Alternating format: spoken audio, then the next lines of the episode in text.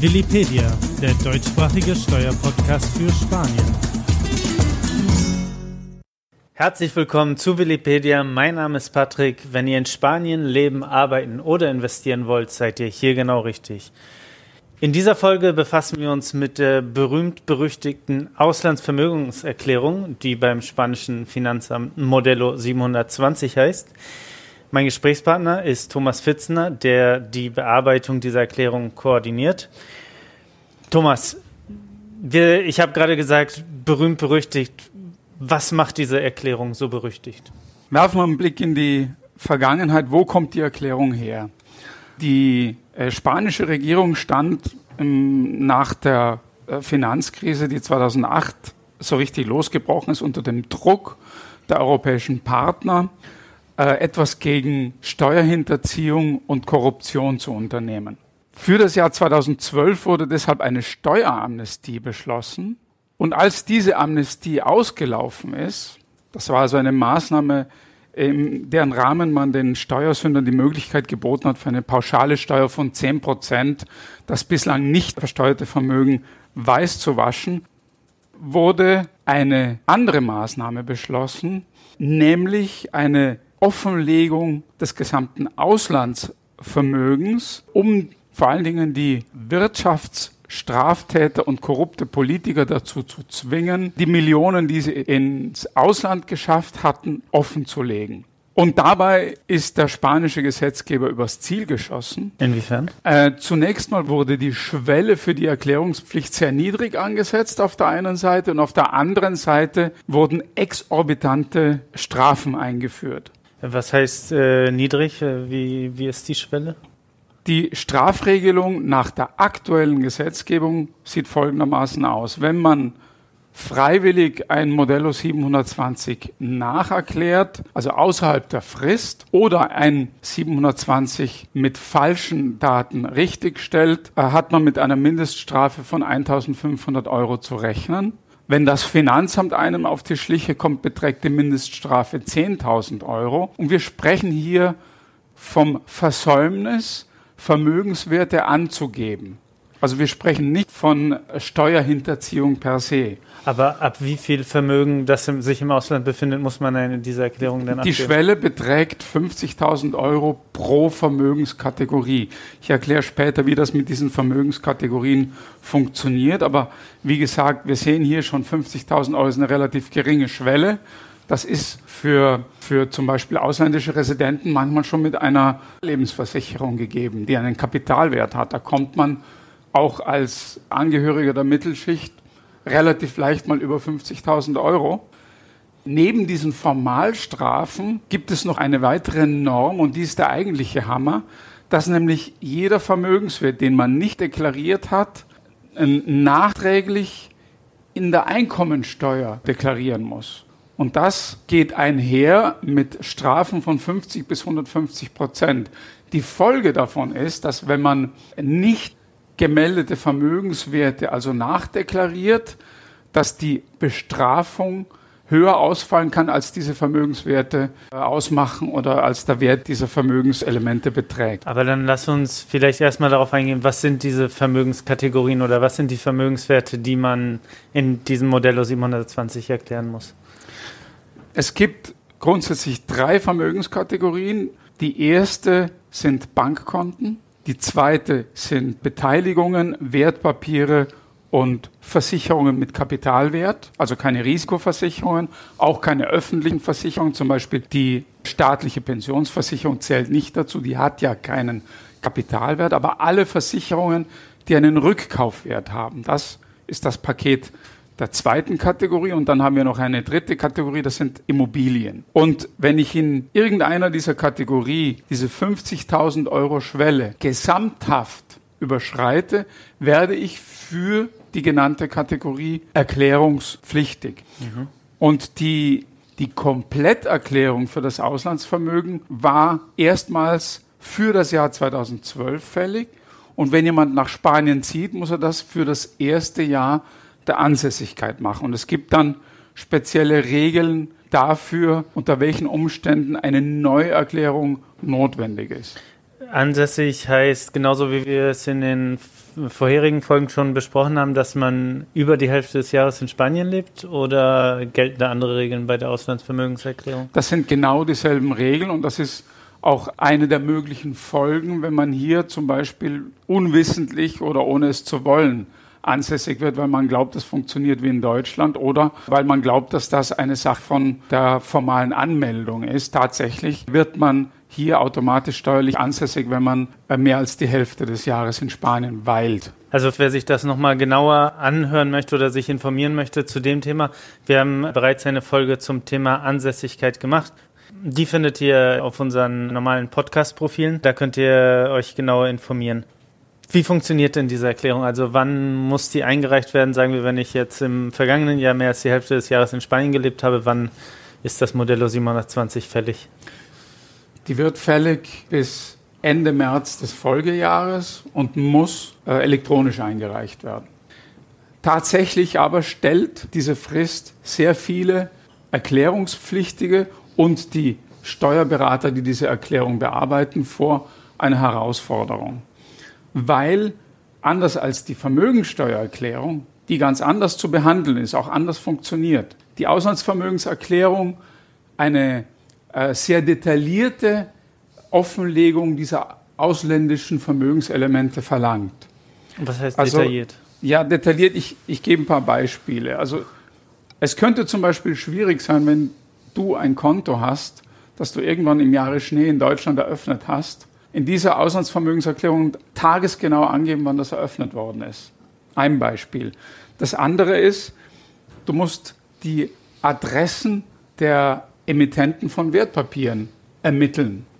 Also zum Beispiel, du hast einen Investmentfonds oder Anteile an einem Investmentfonds. Du musst dann genau auflisten, okay, wo ist der zu Hause? Was ist das für eine Firma? Das ist nicht immer einfach und es kommt dazu, dass die Erklärungssystematik von jener der Vermögensteuer abweicht. Nur zur Erinnerung, die Vermögensteuer, das ist eine Erklärung, die man bis Ende Juni einreichen muss und die mit einer Veranlagung verbunden ist, mit der eben mit der Vermögensteuer, während die Auslandsvermögenserklärung eine reine Informationserklärung ist, die nicht mit einer Steuerzahlung verbunden ist, sondern rein informativen Zwecken dient. Grundsätzlich gelten für bestimmte Elemente dieselben Bewertungs- und Deklarationsregeln aber für andere eben nicht. Also nur ein Beispiel. Für Bankkonten haben wir genau dieselben Bewertungsrichtlinien. Wir haben aber einen entscheidenden Unterschied, dass man für die Auslandsvermögenserklärung zum Beispiel nicht nur Bankkonten, die man im Eigentum hat, angeben muss, sondern auch Konten, für die man eine Zeichnungsberechtigung hat. Das ist speziell der Fall bei Personen mit Anteilen an Gesellschaften, bei denen sie eine Funktion wahrnehmen und möglicherweise Zeichnungsberechtigung für Firmenkonten haben. Aber nun ist ja der Wert einer Immobilie beispielsweise verändert sich zwar auch, aber eher langsam. Bei Bankkonten kann das ja im Laufe eines Jahres stark variieren. Ähm, gibt es da auch einen Stichtag wie bei der Vermögenssteuer oder wie? Was für einen Wert gibt man da an bei der Auslandsvermögenserklärung? Also bei den Bankkonten, um hier mal ins Detail zu gehen, das funktioniert gleich wie bei der Vermögensteuer. Da muss man angeben, den Endsaldo per 31.12. des entsprechenden Jahres als einen Wert und als Vergleichswert den Durchschnittssaldo des letzten Quartals. Der muss auch nach einer ganz bestimmten im Vermögensteuergesetz vorgeschriebenen Methode errechnet werden und die gilt auch für die Auslandsvermögenserklärung. Was ich aber vorhin noch sagen wollte, es gibt für die Ermittlung der Erklärungspflicht auch besondere Regeln. Wir haben ja vorhin von dieser 50.000 Euro Schwelle gesprochen.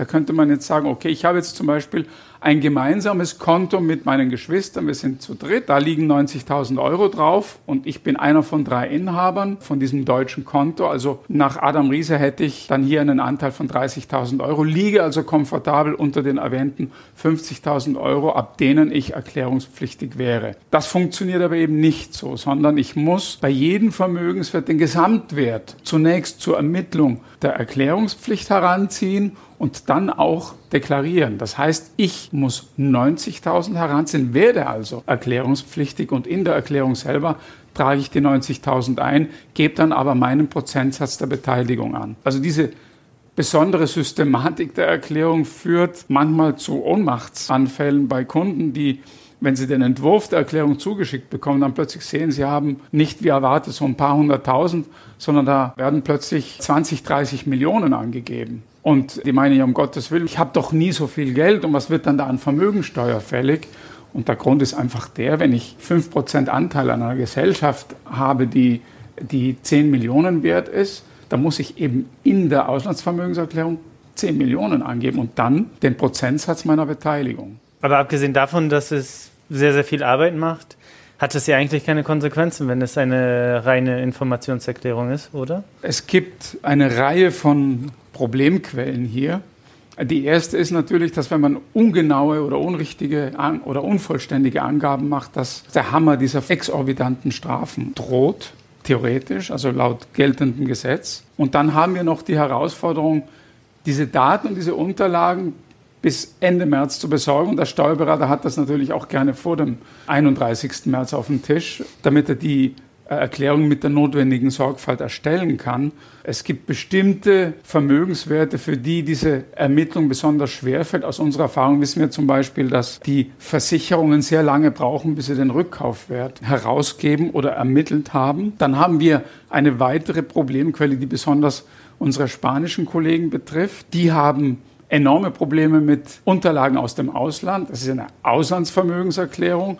Darum sind die Unterlagen normalerweise ausländisch. Das heißt, sie sind in einer fremden Sprache abgefasst. Und nicht nur das, vielfach sind dort auch Rechtsinstrumente oder Finanzinstrumente abgebildet, die es in Spanien so nicht gibt und wo man erst recherchieren muss, welchem Pendant entsprechen die hier eigentlich. Dann muss man ein Auge auf die Regeln der Wiedererklärung haben. Das heißt, nach Maßgabe der bereits gemachten Erklärungen, wann werde ich wieder erklärungspflichtig? Und diese ganze Konstellation macht auch deutlich, welche Vorteile ein zweisprachiges äh, Steuerbüro wie das unsere bei der Bearbeitung einer solchen Erklärung hat. Bei diesen ganzen Komplikationen, die allein der spanische Steuerberater hat, um diese ganzen Posten zusammenzutragen, hat das nicht auch Konsequenzen für das Finanzamt? Also ist das nicht für die, sagen wir, für die Prüfer genauso schwierig, die Richtigkeit festzustellen und noch viel schwieriger, nicht erklärte Vermögenswerte aufzudecken? Gut, wir haben hier dieselbe Problematik wie bei der Vermögensteuer. Also die äh, in Spanien ansässigen Ausländer werden ja hier für ihr Weltvermögen auch steuerpflichtig und die Unterlagen darüber sind natürlich dann auch holländische, schwedische, deutsche, englische, russische äh, Unterlagen wobei das im Prüfungsfall kann das spanische Finanzamt eine, äh, eine Übersetzung verlangen. Aber es ist vollkommen richtig, dass die Einstufung und die Bearbeitung solcher Fälle besondere Komplikationen beinhaltet. Möglicherweise ist das auch einer der Gründe, warum die Vermögensteuer, aber auch die Auslandsvermögenserklärung jetzt nicht prioritär geprüft wird. Man müsste, das Finanzamt müsste da enorme Ressourcen reinstecken, um das äh, flächendeckend zu machen. Es beschränkt sich auf Stichproben, aber diese Stichproben können natürlich jeden treffen. Aus der Praxiserfahrung, wie häufig hat es tatsächlich Probleme gegeben mit der Auslandsvermögenserklärung? Ich kann hier keinen Prozentsatz nennen, aber man kann generell gesprochen Folgendes feststellen. Es hat einige aufsehenerregende Einzelfälle gegeben. Also äh, wahrscheinlich ist denen, die sich mit dem Thema ein bisschen befassen, noch der Fall eines andalusischen Rentners, der vor vielen Jahren in der Schweiz gelebt hat, dort das Geld liegen hatte und vergessen hatte, das im Modello 720 zu deklarieren. Als er von dieser Erklärungspflicht erfahren hat, hat er das außerhalb der Frist nachgeholt und das Ergebnis war, dass ihm eine Strafe aufgebrummt wurde, die höher war als das gesamte Vermögen, das er in der Schweiz liegen hatte und das eigentlich sein gesamtes Vermögen und auch seine Alterssicherung war. Das war auch einer der Fälle, der dazu geführt hat, dass über die theoretische Kritik hinaus das Modello 720 unter Beschuss gekommen ist. Darüber werden wir dann vielleicht auch noch sprechen. Generell ist die Lage relativ ruhig. Das heißt, wir haben, auch wenn wir nacherklären für Kunden, momentan praktisch keine Bestrafungen. Meine Einschätzung ist, dass das Finanzamt abwartet, wie es mit dem EU-Verfahren äh, weitergeht. Worum geht es da in diesem EU-Verfahren? Das Modello 720 ist praktisch seit seiner Einführung unter Beschuss gekommen. Und tatsächlich hat ein Kollege aus Palma bei der EU eine Klage vorgebracht, mit dem Argument, dass diese Informationserklärung den freien Personen- und Warenverkehr in der EU behindert, nämlich dadurch, dass aufgrund dieser exorbitanten Strafen, auf dieser sehr komplexen und sehr aufwendigen Erklärungspflicht die äh, Steuerpflichtigen tatsächlich Inlandsinvestitionen bevorzugen, weil sie sich dann die ganzen Probleme mit dem 720 ersparen. Und aus der Praxis wissen wir, dass tatsächlich äh, Mandanten ihr Vermögen zum Teil umgeschichtet haben, um hier keine Risiken einzugehen. Ende 2019 hat die EU-Kommission, nachdem sie zuvor Spanien mehr oder weniger freundlich am Ärmel gezupft hat, dann tatsächlich eine Klage eingereicht. Und diese Klage hat nach meiner Einschätzung gute Aussichten, ganz einfach aus dem Grund, weil mehrere Grundsätze der Steuergerechtigkeit verletzt werden.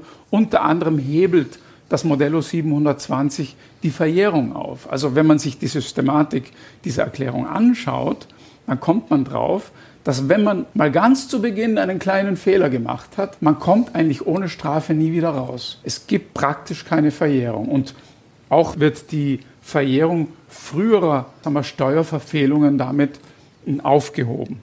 Gibt es, was das EU-Verfahren angeht, eine Prognose in dem Sinne? Also ist es wahrscheinlicher, dass die Auslandserklärung irgendwann abgeschafft wird oder dass sie so modifiziert wird, dass beispielsweise eine Verjährungsmöglichkeit gegeben ist und dass diese steuerliche Ungerechtigkeit beseitigt wird? Meine Einschätzung ist, dass die Auslandsvermögenserklärung als Instrument zur Bekämpfung der Steuerhinterziehung, der Geldwäsche und der Korruption weiter erhalten bleibt. Das ist an und für sich ein gutes und nützliches Instrument und das gibt es in manchen anderen Ländern ja auch. Es wird an Sicherheit grenzender Wahrscheinlichkeit zu einer beträchtlichen Entschärfung des Strafregimes kommen, damit nicht die kleinen Steuerpflichtigen, die ja da alle praktisch mitgefangen waren in diesem Kreuzzug gegen die Korruption. Wir müssen uns ja vor Augen führen, dass im Grunde genommen das Zielpublikum unter Anführungszeichen dieser Erklärung waren die korrupten Politiker und die Wirtschaftskriminellen, die das unlauter äh, erworbene Geld ins Ausland geschafft haben. Und nachdem es sehr schwierig ist, im Rahmen von Gerichtsverfahren hier die Schuldhaftigkeit nachzuweisen, greift der Staat über die Steuergesetzgebung an. Das hat es ja auch schon in, in anderen Zusammenhängen in anderen Ländern gegeben. Wenn es schwierig ist, einen, ein kriminelles Handeln nachzuweisen, dann kriegt man sie mit der Geldwäsche. Und das Modello 720 ist an und für sich von der Grundidee her da ein nützliches Instrument. Das Problem ist auch, das ist ein zu dicker Hammer, der erwischt auch alle Kleinen, der erwischt den normalen deutschen Residenten, Mittelschichtmenschen, der halt in, in Deutschland irgendwie ein Viertel von einer geerbten Immobilie hat und jetzt spät von dieser Erklärung erfahren hat, und schlaflose Nächte hat, weil er sich jetzt ausrechnet, um Gottes Willen, er wird praktisch enteignet, wenn er das jetzt nacherklärt. Es wird mit erheblicher Wahrscheinlichkeit dazu einer Entschärfung kommen.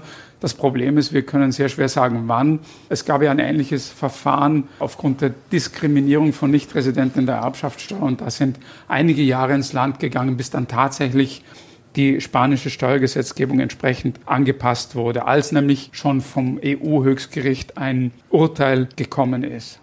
Jetzt stellt sich aber die Frage, jemand, der in Spanien lebt und der bisher noch nicht von dieser Auslandsvermögenserklärung gehört hat, was macht er jetzt? Also, wenn es keine Verjährung gibt und sehr, sehr harte Strafen drohen, was empfehlen wir solchen Mandanten in der Praxis? Man kann keine pauschale Empfehlung geben.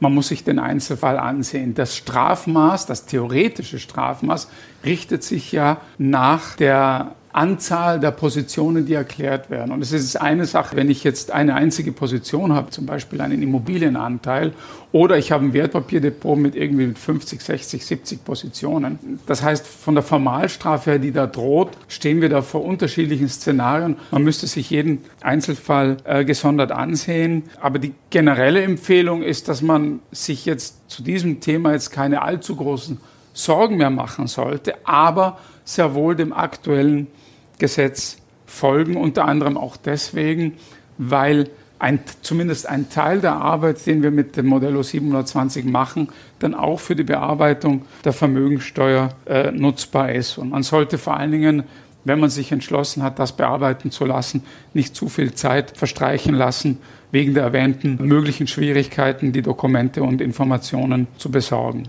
Wann wäre denn ein optimaler Zeitpunkt, um anzufangen, die Dokumente zu besorgen? Kann ich das schon sagen wir, vor dem Jahresbeginn machen, wo ich die Erklärung abgeben muss oder sozusagen ab dem 1. Januar?